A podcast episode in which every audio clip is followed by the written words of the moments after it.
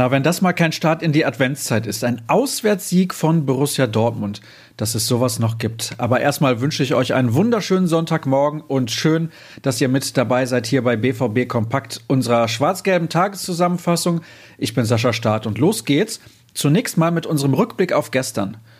Und es gibt Erfreuliches zu vermelden aus Berlin. Ja, tatsächlich. Lucien Favre und seine Truppe sind mit drei Punkten aus der Hauptstadt zurück nach Dortmund gekommen.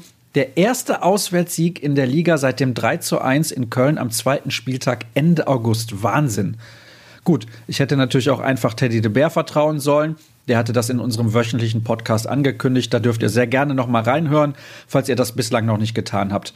Das Ergebnis war vor allem deswegen so beeindruckend, weil der BVB nach dem Platzverweis gegen Mats Hummels kurz vor der Pause 45 Minuten mit einem Mann weniger spielte und plötzlich wurde jedem Ball hinterhergejagt, um jeden Zentimeter gekämpft und wirklich alles gegeben. Da frage ich mich, warum nicht schon früher?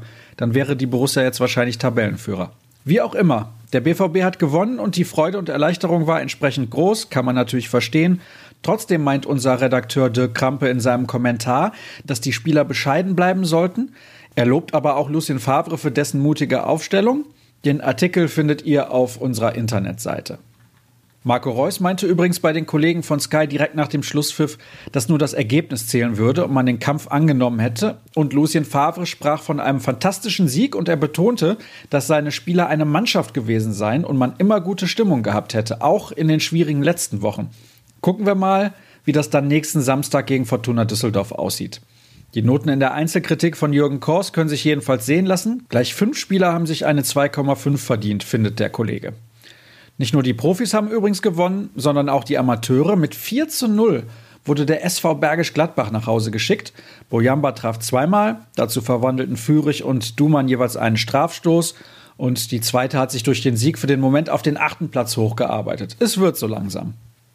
Was passiert heute? Um 10.30 Uhr wird wieder trainiert. Für die meisten Spieler steht ein leichtes Auslaufen auf dem Programm, aber immerhin für die Medien öffentlich.